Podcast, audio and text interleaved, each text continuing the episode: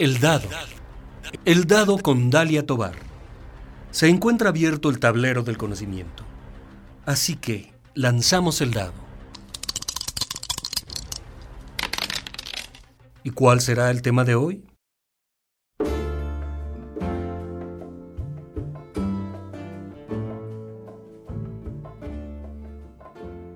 Hoy vamos a entrevistar a un profesor del Departamento de Farmacia de la Universidad de Guanajuato, quien desde marzo de este año se integró al grupo de trabajo del gobierno federal dedicado al análisis para la propuesta de medicamentos para el tratamiento de COVID-19.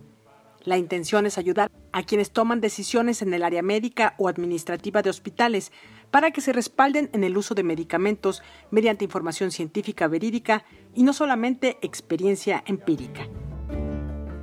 Adelante, vamos a iniciar.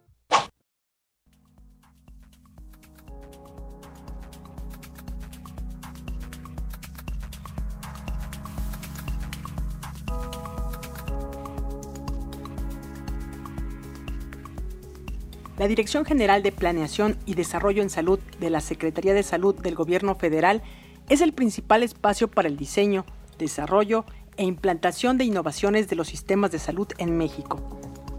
Su misión es desarrollar e impulsar el fortalecimiento de los servicios de salud y la universalidad de los mismos, a través del diseño e implementación de estrategias y herramientas de gestión innovadoras a fin de mejorar los servicios de salud sustentables y culturalmente pertinentes con las necesidades de la población.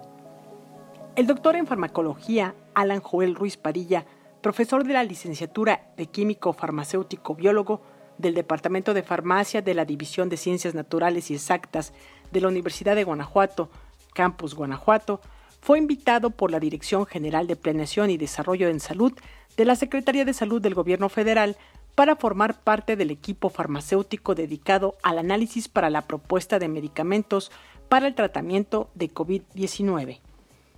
¿Cómo fue esta invitación? ¿Qué tal, Dalia? Muchas gracias por la invitación a platicar sobre un trabajo que se realizó por un grupo de, farmacéuticos a nivel nacional.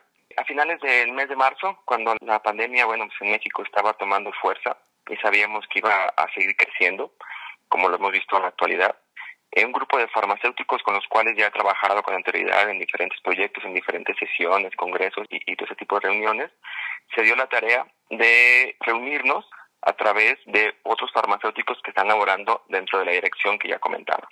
¿Con qué objetivo? Bueno, así como nuestro grupo, hay otros grupos trabajando para buscar generar soluciones o generar alguna documentación que respalde el uso de diferentes medicamentos para COVID. Entonces, este grupo de farmacéuticos se dio como objetivo buscar o proponer diferentes tipos de medicamentos con el sustento científico riguroso para poder utilizarlos en la población mexicana. Esta dirección, con este objetivo, empezó a buscar diferentes farmacéuticos, entre los cuales fui invitado directamente y de esta manera nos empezamos a reunir de manera casi diaria al principio para poder establecer la forma de trabajo que, que estábamos buscando. ¿Es un grupo conformado por cuántas personas y de qué especialidades? Aproximadamente somos entre 25 y 30 personas todos somos farmacéuticos. ¿A qué me refiero con farmacéuticos? Somos químicos farmacéuticos, biólogos, licenciados en farmacia, todas carreras afines hacia la farmacia. Algunos con maestría, otros con doctorado. En sí, todos somos los llamados farmacéuticos, otros profesionales de la salud. Hay diferentes universidades. Están gente de la UNAM, gente de la Autónoma de Nuevo León, de la UAM de México, Veracruzana, Universidad de Guadalajara, y también a su vez hay farmacéuticos que está, que le llamamos farmacéuticos clínicos, que son farmacéuticos que están en hospitales, particularmente ahora se invitó a hospitales que estaban tratando pacientes con COVID, porque ellos nos daban una visión eh, actualizada de las complicaciones, de las situaciones que estaban pasando el sistema de salud y los hospitales para tratar a estos pacientes. Entonces, se juntó un grupo aproximadamente de 25 o 30 personas y además también estuvo presente diferentes asociaciones como Oración Farmacéutica Mexicana, el Organismo Iberoamericano Farmacéutico, con Delegación México y la Academia Farmacéutica Mexicana. Entonces, somos un grupo de académicos, grupo clínico y grupo de organismos eh, de farmacia. Las áreas de investigación y desarrollo en que se ha desempeñado el doctor Ruiz Padilla son atención farmacéutica y farmacia asistencial, farmacia comunitaria, farmacogenética. Y bueno, ya como lo señaló, desde marzo empezaron a trabajar con este equipo farmacéutico dedicado al análisis para la propuesta de medicamentos para el tratamiento de COVID-19. ¿Cómo es que se han organizado?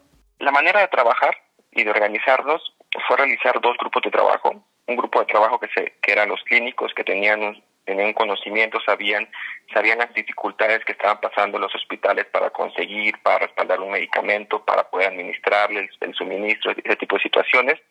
Y había otro grupo en el cual yo me incluía, que era el grupo académico, grupo de investigación, que era el que nos, nos dedicamos particularmente a hacer una búsqueda exhaustiva de todos los medicamentos que estaban utilizando al momento, con todos los estudios científicos, para poder evaluar si estos, estos resultados de los, de los medicamentos que están utilizando tenían un sustento para que pueda utilizarse en nuestra población.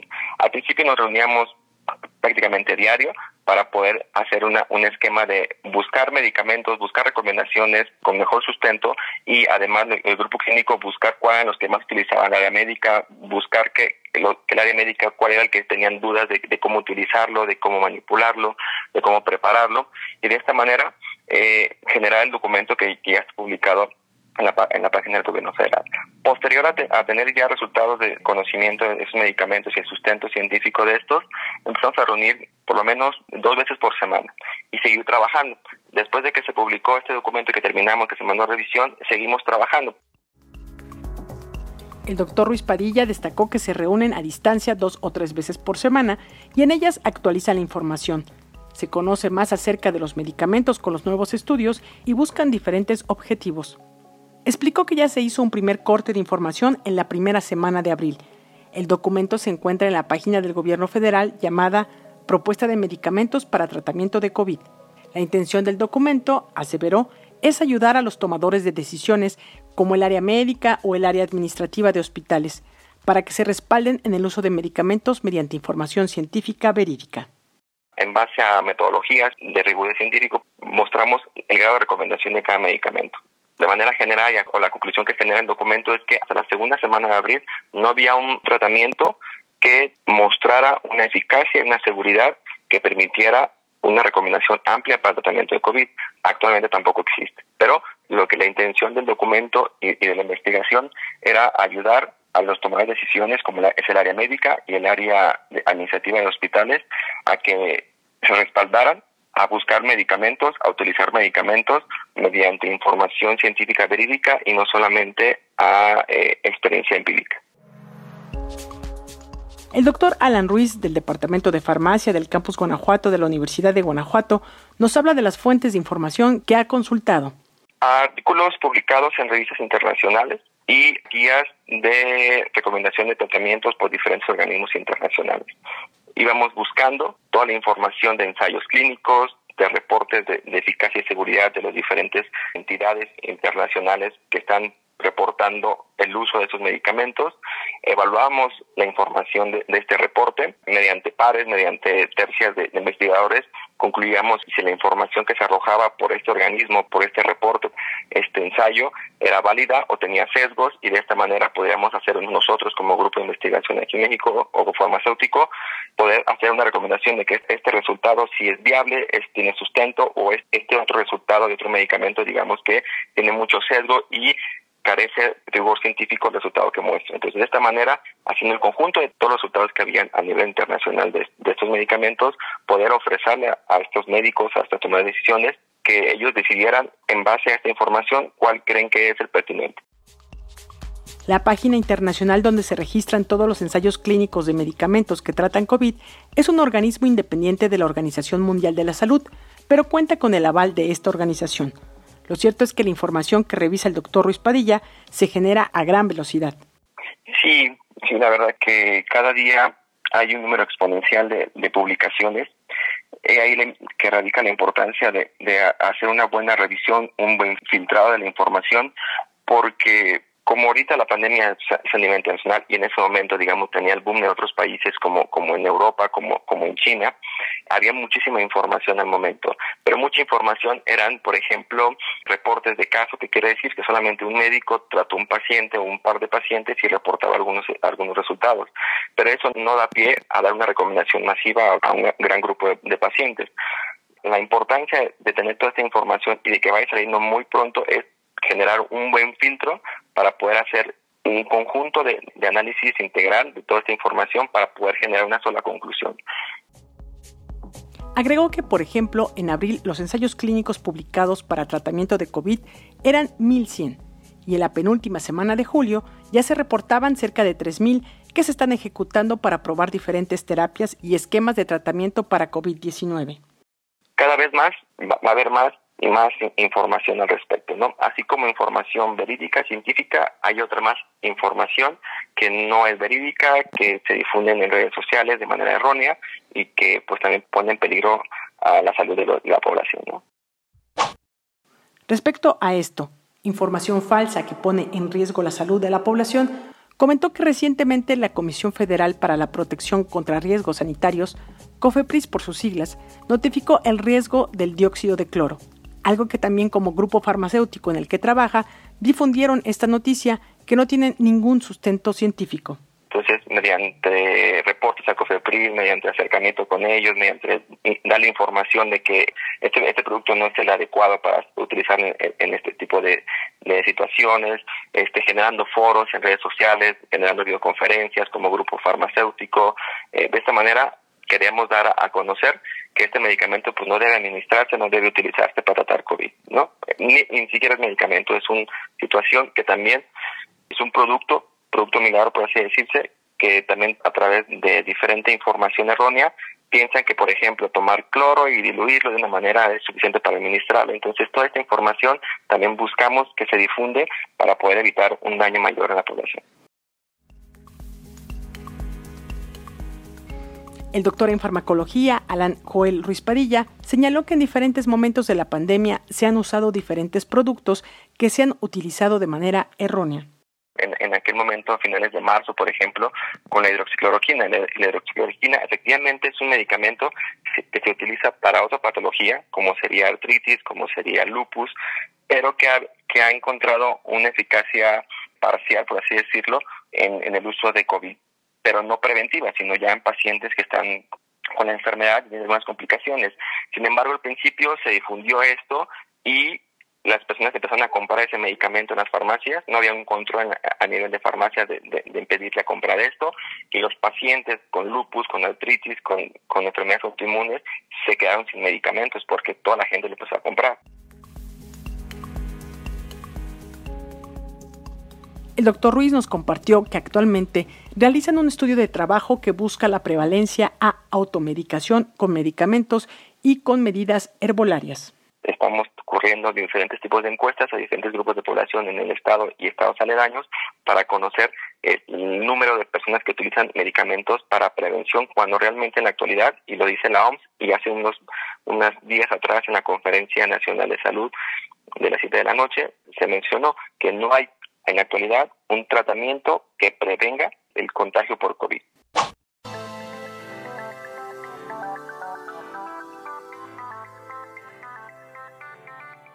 De la mano de lo que explicó el doctor Alan Ruiz, el 15 de julio en la conferencia de prensa en Palacio Nacional en la Ciudad de México sobre COVID-19, la pandemia causada por el nuevo coronavirus SARS-CoV-2, ahí en esta fecha, el doctor Simón Cava Karasik director general de la Coordinación de los Institutos Nacionales de Salud y Hospitales de Alta Especialidad, presentó la guía de manejo médico de COVID, que fueron las recomendaciones de utilización de tratamientos farmacológicos para COVID-19. Escuchamos algo de lo que él dijo. ¿Qué dice la evidencia científica robusta de peso que con, la que contamos hoy en día sobre los tratamientos farmacológicos para COVID-19? Realmente no hay evidencia científica suficiente para recomendar ningún tratamiento farmacológico específico para COVID-19. Lo que sí sabemos es que para los casos graves y críticos, solo se puede recomendar el soporte respiratorio y hemodinámico en estos pacientes. Es que acudan a un hospital y en ese hospital se les dé este soporte ventilatorio y hemodinámico. Y agregó. Como ustedes ya saben, existe una lista larga de tratamientos que han salido en, en, diferentes partes y que los pacientes están recibiendo y realmente no se recomienda el uso de ninguno de los fármacos que ustedes ven en la lista.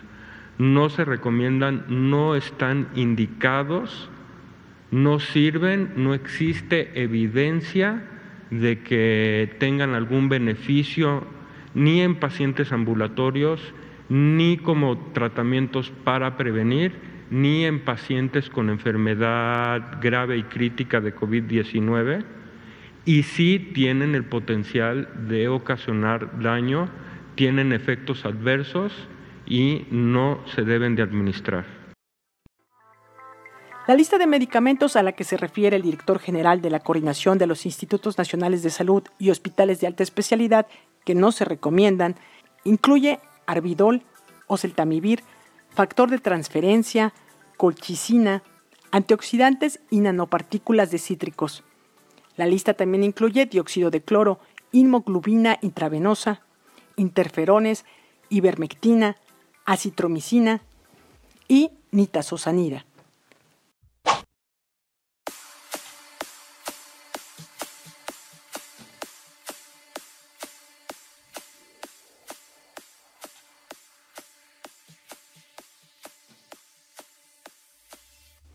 ¿Qué tal? Hoy en el dado estamos platicando con el doctor en farmacología Alan Joel Ruiz Padilla, profesor de la licenciatura de Químico Farmacéutico Biólogo del Departamento de Farmacia de la División de Ciencias Naturales y Exactas del Campus Guanajuato, quien fue invitado por la Dirección General de Planeación y Desarrollo en Salud de la Secretaría de Salud del Gobierno Federal para formar parte del equipo farmacéutico dedicado al análisis para la propuesta de medicamentos para el tratamiento de COVID-19. Entre otras cosas, ha mencionado, ya se hizo un primer corte informativo en la primera semana de abril y se trabaja en una segunda.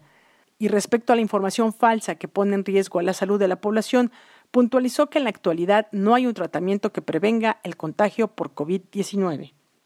Digamos que los medicamentos que están generando resultados parciales o de parciales a buenos tienen que utilizarse a través de un ensayo clínico registrado y no de manera arbitraria, ¿no? Sabemos que la necesidad, que la necesidad es grande, que en ocasiones la desesperación es, es, eh, también elevada, por lo cual ocurre o recurren ese tipo de utilización de medicamentos. Pero sin embargo, el llamado es que este grupo de medicamentos, digamos, autorizados para utilizarlo mediante protocolos de investigación, son los que deberían llevar esta pauta. No, hay otros medicamentos como la ivermectina que también ha sonado bastante y que incluso incluso el gobierno federal este y publicó un informe de la OPS donde también recomienda la no utilización de este, este medicamento que ha sonado bastante en redes sociales por diferentes eh, mm, personas que le recomiendan como un tratamiento eficaz para la prevención de,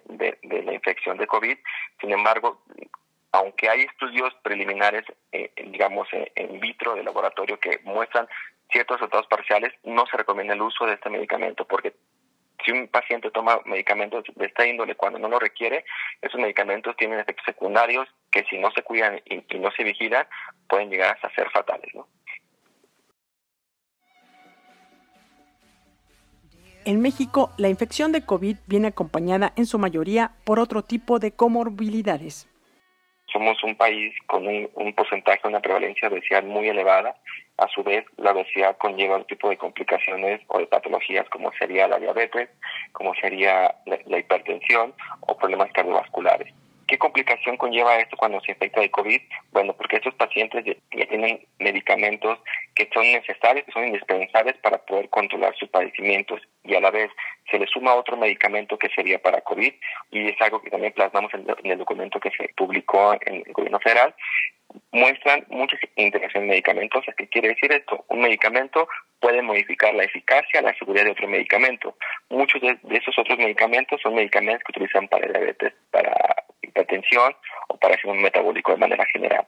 ¿Qué ocasiona esta interacción? Pues puede ocasionar, en el mejor de los casos, que un medicamento simplemente no haga el efecto necesario o, el indicado, pero de esto puede llegar hasta efectos perjudiciales, ya sea una falla hepática, un problema cardiovascular, arritmia, que es uno de los principales efectos secundarios de los medicamentos para COVID y que es algo que también mostramos mucho eh, en el documento de que hay que tener mucha vigilancia sobre problemas de arritmias, problemas cardiovasculares, porque estos medicamentos con efectos secundarios y en combinación con otros medicamentos que serían para este tipo de patologías pueden presentar o aumenta el riesgo de presentar ese tipo de, efectos secundarios, ¿no? Es una de las principales complicaciones. Además de todo esto, pues simplemente la complicación conlleva diferentes situaciones clínicas aumentadas con, con, infección de COVID, lo cual va a incrementar el riesgo de mortalidad, el riesgo de complicaciones cuando el paciente, por supuesto, se infecta de, este virus. Sobre cuándo se va a generar el segundo reporte para la Dirección General de Planeación y Desarrollo en Salud de la Secretaría de Salud del Gobierno General, nos respondió lo siguiente. Bueno, estamos trabajando eh, actualmente, estamos como a la mitad del reporte después de generar, digamos, este, este nuevo reporte, se generan filtros, se generan revisiones y la verdad no hay una fecha establecida. Yo espero que sea pronto, pero es necesario tener o contar con información actualizada, pero realmente no tenemos todavía una fecha establecida para esto. Esperemos que, por ejemplo, a mediados del siguiente mes tengamos ya una base sustentable para presentar. Por último, sobre lo que para él representa esta invitación de la Dirección General de Planeación y Desarrollo en Salud de la Secretaría de Salud del Gobierno Federal de formar parte de este equipo farmacéutico dedicado al análisis para la propuesta de medicamentos para el tratamiento de COVID-19, comentó. Es algo que me llena de mucho orgullo porque además de generar lo que me corresponde como ciudadano, como profesional de la salud, generando las medidas sanitarias, la promoción del autocuidado para prevención de infección.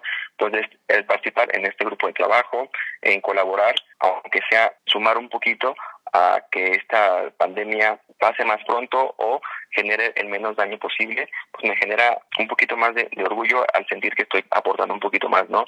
Y, y también a su vez, pues generar la representación de la Universidad de Guanajuato en, en los grupos de trabajo a nivel nacional, que es algo que también he tratado con ellos, que la Universidad de Guanajuato pues, está comprometida con esto y que queremos aportar lo más que se pueda para poder ayudar a esta pandemia o, o hacer lo más pronto posible o generar un daño menor en la población.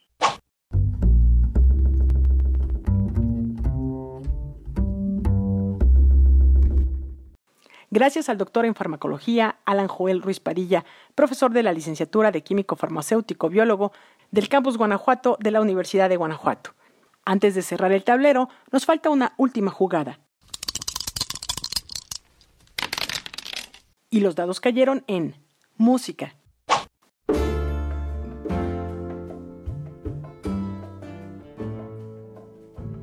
Buenavista Social Club es un grupo de legendarios músicos cubanos que cultivaron el son cubano en los años de 1930 a 1950 y parte de los cuales se volvieron a unir en el año de 1996, fundamentalmente para grabar y hacer presentaciones internacionales, de modo que obtuvieron un Grammy y la nominación al Oscar de la película Buenavista Social Club. De este grupo vamos a escuchar Chan Chan, canción de son compuesta en 1984 por el cantante cubano Compay Segundo, que trata de dos personajes, Juanica y Chan Chan. Así despedimos nuestro programa con el gusto musical de nuestro invitado, el doctor Alan Joel Ruiz Padilla. Nos escuchamos en la próxima emisión.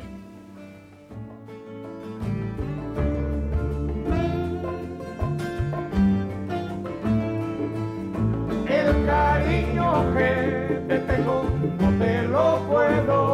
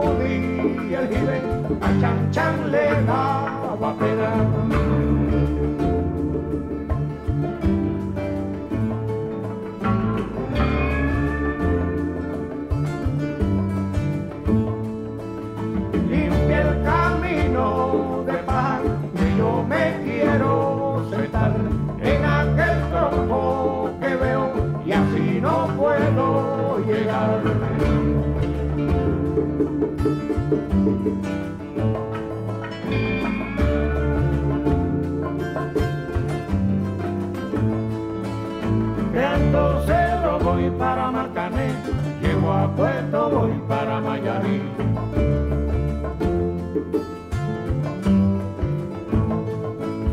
Viento Cerro voy para Marcané, llego a Puerto voy para Mayarí.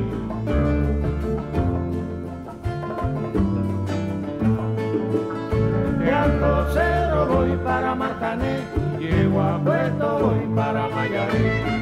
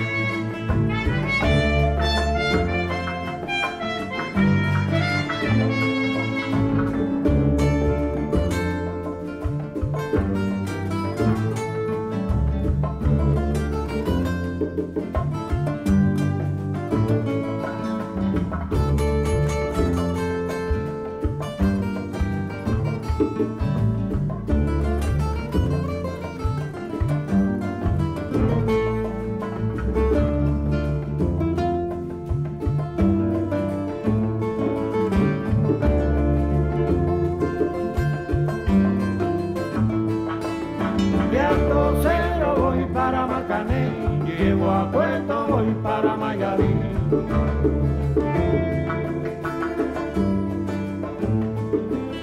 De Alto Cedro voy para Macané, llego a Puerto voy para Mayarín.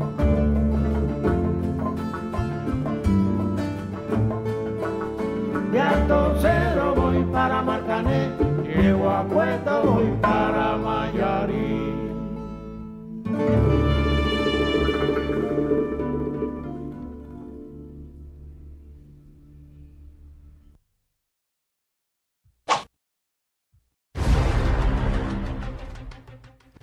Por hoy se ha cerrado el tablero. Los esperamos en la próxima emisión de El Dado, una producción de Dalia Tobar para Radio Universidad de Guanajuato.